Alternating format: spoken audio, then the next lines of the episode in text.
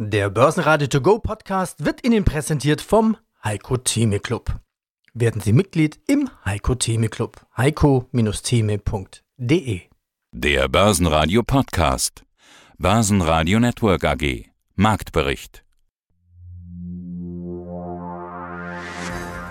Seitwärtskorrektur.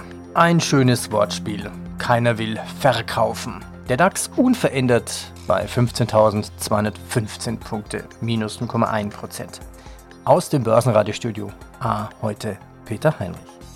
Ja, guten Tag. Ich bin Christoph Geier von der VTAD, der Vereinigung Technischer Analysten Deutschland, in dieser Funktion als der stellvertretende Regionalmanager von Frankfurt, also von der Regionalgruppe Frankfurt, bin ich unter anderem auch für die Ausbildung von technischen Analysten zuständig.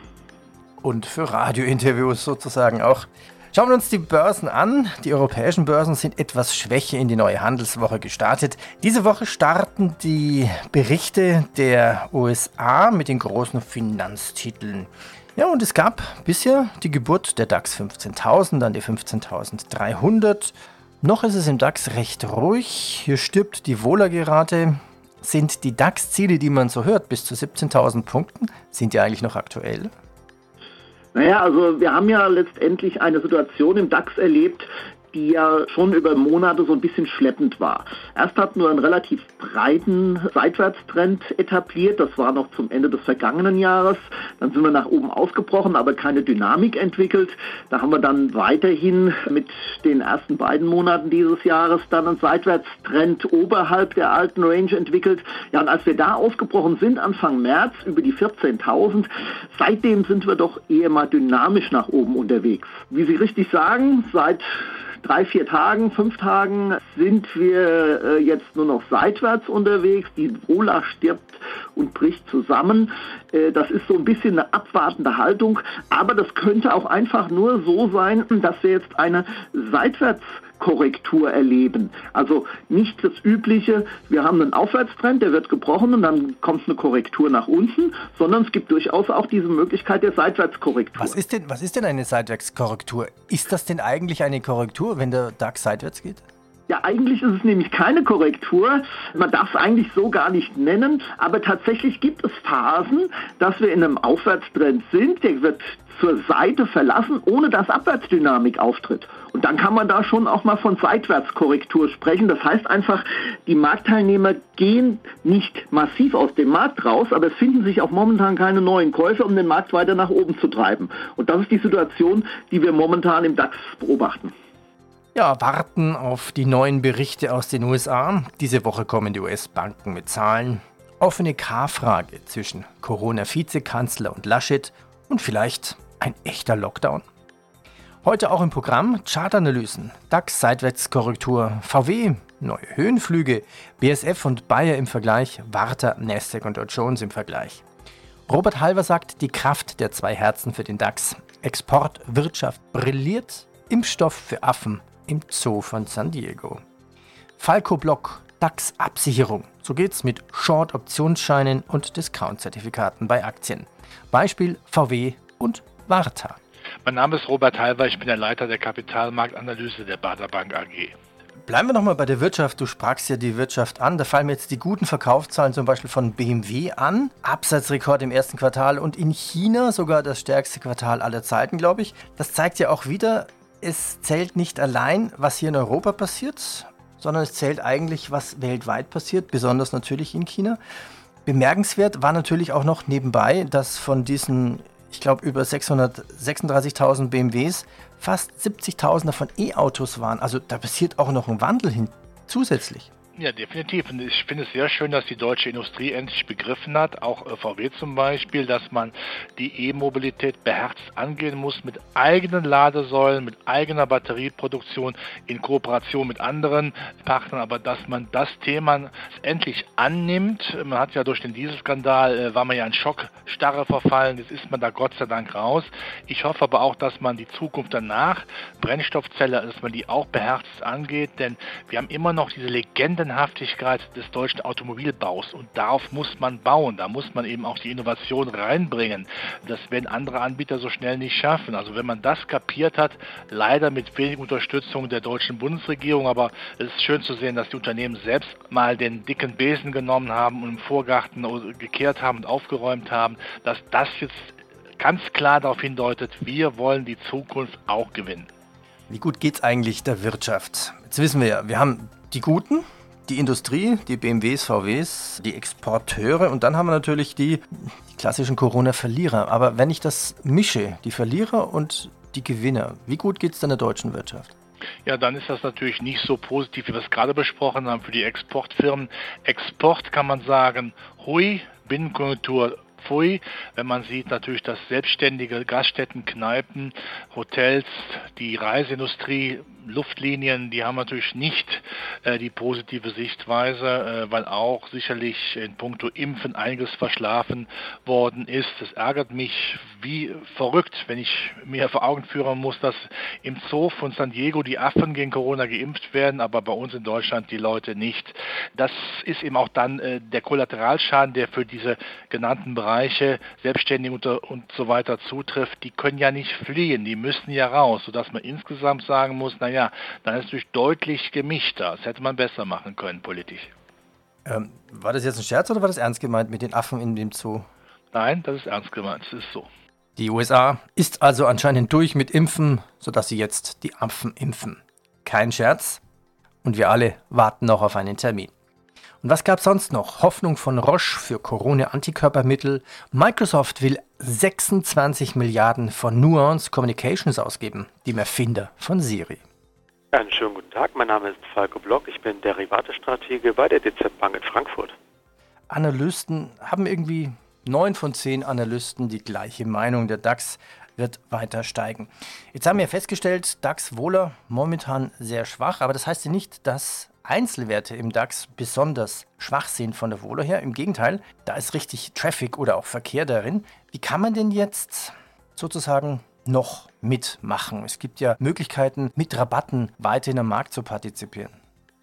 Ja, da bieten sich beispielsweise äh, Zertifikate an in Bezug auf Discount-Zertifikate. Der Name ist hier Programm. Man steigt günstiger in die Aktie ein, als die Aktie zurzeit eigentlich am Markt notiert. Also man hat einen Abschlag. Der kann unterschiedlich sein, je nach Produkt.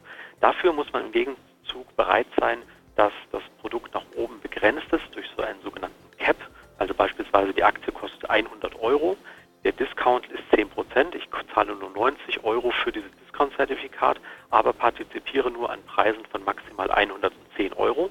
Und das eignet sich insbesondere dann, wenn ich beispielsweise nicht davon ausgehe, dass der Basiswert, also die Aktie, nochmal deutlich steigt. Und da gibt es doch einige Kandidaten, die, ich sag mal, relativ gut gestiegen sind von denen man vielleicht sagt, die würde mich interessieren, aber man traut sich vielleicht als Aktionär nicht, diesen Titel jetzt zu kaufen oder glaubt, dass er schon ausgereizt ist. Aber durch starke Schwankungen, in diesem Fall ist es so, da profitieren die Produkte relativ stark davon. So kann man im Endeffekt dann, ja, ich sag mal, diesen großen Abschlag nehmen und gleichzeitig noch eine sehr gute sogenannte Seitwärtsrendite generieren. Hätten Sie ein Beispiel von echten Aktien? Ja, ich habe mir auch mal reingeschaut, das Thema Elektromobilität ist ja aktuell in aller Munde und wir hatten vorhin die BMW angesprochen, aber auch die Volkswagen ist ja zurzeit ein richtiger Highflyer geworden, weil das Unternehmen sich vielleicht so ein bisschen von Old auf New Economy wandelt und auch ja, zum Tesla-Jäger avancieren will. Das hat die Aktie relativ stark nach oben getrieben. Gleichzeitig ist die Frage, ist das aktuelle Kursniveau, wo wir uns jetzt befinden, nicht mittlerweile ausgereizt? Gleichzeitig ist die Volatilität relativ gut, so mit etwa 40. Und hier gibt es beispielsweise die Möglichkeit, ich nehme ein Discount-Zertifikat, was den sogenannten Cap, also die maximale Begrenzung jetzt gerade dort hat, wo die Aktie steht, also ungefähr bei 240 Euro. Und wenn ich dann das Produkt ein Jahr laufen lasse, bis März nächsten Jahres, dann kann ich äh, diesen Discount-Zertifikat für 200 Euro kaufen. Also ich kaufe indirekt die Aktie für 200 Euro, partizipiere bis 240 Euro. Das heißt, ich habe im Endeffekt 15% Abschlag und ungefähr auf dieses Jahr gerechnet 19% Seitwärtsrendite. Ich finde, das ist eine attraktive und alternative Möglichkeit zur Aktie. Bedingt muss man natürlich immer berücksichtigen, mehr als 240 gibt es nicht und ich bekomme keine Dividende. Die beiden Sachen muss man natürlich berücksichtigen. Alibaba steigt trotz Milliardenstrafe. Die weltgrößte Online-Handelsplattform muss 2,3 Milliarden Euro Strafe zahlen, denn Alibaba soll seine marktbeherrschende Position ausgenutzt haben, um Händler zu bestrafen. BioNTech und Pfizer wollen auch Jugendliche zwischen 12 und 15 Jahren impfen. Und hier nochmal der Hinweis, alle Interviews in der Langform können Sie in unserer Mediathek auf börsenradio.de hören. Betrachten wir Einzelaktien. Die VW. Naja, sie will ja vielleicht die neue Tesla werden. Zumindest ist sie Richtung Elektro unterwegs. Ist denn auch die VW-Aktie vielleicht eine neue Tesla-Aktie? Das wäre wieder fundamental äh, zu beantworten, wofür ich nicht zuständig bin. Was das technisch betrifft, so sieht es fast so aus, als ob hier wirklich neue Höhenflüge möglich sind. Auffällig ist einfach äh, auch hier, dass wir sehr lange in einem Seitwärtsrange waren. Allerdings haben wir es nicht geschafft, wie im DAX eine Seitwärtsrange oberhalb der alten Seitwärtsrange zu entwickeln, sondern äh, die alte Seitwärtsrange, äh, die lag so zwischen 140 und knapp 190 Euro von 2018 an. Dann kam der Corona-Crash und dann haben wir einen Seitwärtstrend etabliert, der eher mal unten drunter war, also so zwischen 150 und 120. Und da sind wir jetzt Anfang dieses Jahres dann nach oben ausgebrochen, haben jetzt einen sehr steilen Anstieg vollzogen. Natürlich mit den Meldungen, ganz klar.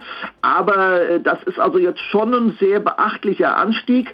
Und da muss man jetzt ein bisschen aufpassen bei solchen steilen Anstiegen, die werden doch schnell auch mal gebrochen. Und aktuell hat VW tatsächlich im Bereich von 250 Euro jetzt so einen ähm, kleinen latenten Widerstand äh, etabliert und wir notieren im Moment aktuell an der Aufwärtstrendlinie. Das heißt, da kommt jetzt in den nächsten Tagen ganz sicher eine Entscheidung, wird die Aufwärtstrendlinie gehalten und also kommt ein Ausbruch nach oben oder schaffen wir das nicht, dann wäre mit einer Korrektur zu rechnen, die irgendwo in den Bereich von 190 Euro wieder gehen müsste. Bitcoin in der Spitze bei über 61.000 US-Dollar. Der ATX Total Return steht bei 6.284 Punkte, unverändert plus 0,004 Prozent. Und die Corona-Testpflicht für Unternehmer soll kommen, mindestens einmal in der Woche in Deutschland. Betrachten wir weitere DAX-Werte. Wo steht im Gegensatz zur VW die BASF-Aktie und die Bayer-Aktie? BASF 2018 bei über 90, heute ja bei über 70 Euro. Ist also noch Luft nach oben? Ich habe mir diese beiden Werte mal sozusagen im Vergleich angeschaut. Denn das ist schon auffällig. Früher hat man immer gesagt, naja, BASF, Bayer, eine Branche, das läuft alles im Gleichschritt. Das ist schon seit langem nicht mehr so. Tatsächlich hat Bayer seit 2015 einen intakten Abwärtstrend. Natürlich auch immer wieder mit Erholungen nach oben, aber es ist ein übergeordneter, intakter Abwärtstrend. Auch bei BASF sehen wir einen Abwärtstrend, allerdings erst seit Anfang 2018. Und jetzt fällt auf, der Corona-Crash ist bei der BASF erstmal deutlich kräftiger ausgefallen, als das bei der Bayer war. Allerdings, und das ist jetzt die übergeordnete, das übergeordnete Bild, äh, was mir aufgefallen ist, eine Bayer konnte diesen Crash eben nicht wieder aufholen. Im Gegenteil, wir haben sogar nach dem Corona-Crash nochmal ein neues Tief generiert, was die BASF nicht getan hat. Und die hat das Vorcrash-Niveau inzwischen wieder erreicht. Also das ist erstmal schon mal eine sehr interessante Situation, weshalb offenbar eine BASF sich momentan ein bisschen besser darstellt als eine Bayer. Und von der, bei der, in der aktuellen Situation, also wenn ich mir den kurzen Chart nur anschaue, dann treten zwar beide Aktien auf der Stelle, allerdings eine Bayer deutlich unter ihren jüngsten Tops, während eine BASF im Prinzip am aktuellen Top auf der Stelle tritt. So gesehen ist die Chance meines Erachtens für eine BASF dann auch nach oben auszubrechen, deutlich größer. Allerdings muss man einen kleinen äh, Wermutstropfen noch äh, in den Wein gießen, denn tatsächlich sind die Indikatoren bei beiden Werten äh, entweder neutral oder leicht mit negativen äh, Vorzeichen versehen, sodass man hier nicht sofort mit einem Ausbruch rechnen sollte. Und noch ein Hinweis in eigener Börsenradiosache. Wir planen eine neue Börsenradio-App programmieren zu lassen. Wir brauchen Ihre Ideen. Gibt es eine Funktion, die Sie gerne dazu haben möchten? Schreiben Sie uns unter feedback.bn-ag.de. Warta, der Liebling der Anleger. Zumindest in der Vergangenheit. Mit hohen Wohlers derzeit, aber derzeit nicht im Bedrängnis durch irgendwelche Shorties oder Hedgefonds. Im Februar über 150, heute unter 120 Euro. Ist die Tendenz fallend? Ja, also auf jeden Fall sehen wir hier einen kurzfristigen Abwärtstrend. Tatsächlich eben Ende Januar war das sogar bei 180 mal gewesen, dann im Februar die eben schon gesagten über 150 und das ist schon mal für sich genommen fallend und dann sind wir jetzt wieder nach unten gekommen und haben sogar den Bereich von 120 Euro unterschritten. Das heißt tatsächlich ein kurzfristiger Abwärtstrend hat sich etabliert. Da war auch zuvor eine Seitwärtsrange zwischen 100 und 130 gelegen von August letzten Jahres bis aktuell und in diese sind wir jetzt einfach wieder reingerutscht. Jetzt haben wir hier so ein bisschen widersprüchliche Indikatorensignale. Der MACD-Indikator äh, eher mal tendenziell mit einem Verkaufssignal, der Stochastik-Indikator steht kurz vor einem Kaufsignal. Also das sind widersprüchliche Signale und das ist eigentlich auch eher mal negativ zu werten, denn widersprüchliche Signale zeigen so ein bisschen Unsicherheit, Unentschlossenheit im Markt und genau das sehen wir. Aktuell notiert die Aktie an einem längerfristigen Aufwärtstrend.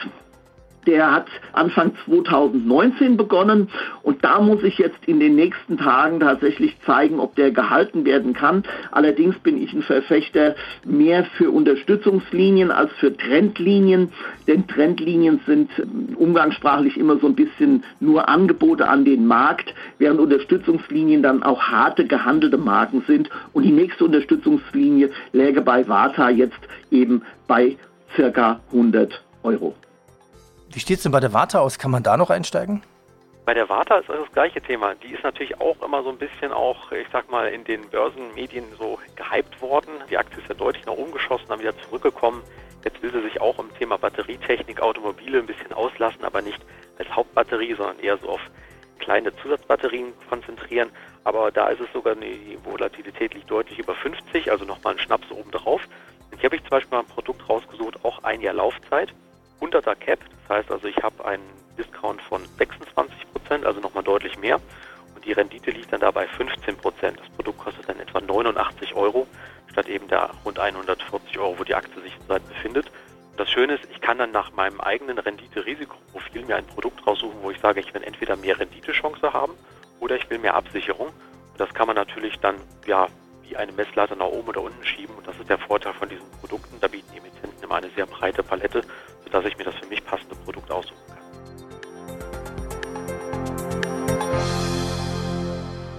Börsenradio Network AG Marktbericht Der Börsenpodcast Der Börsenradio To Go Podcast wurde Ihnen präsentiert vom Heiko Theme Club. Werden Sie Mitglied im Heiko Theme Club. heiko-theme.de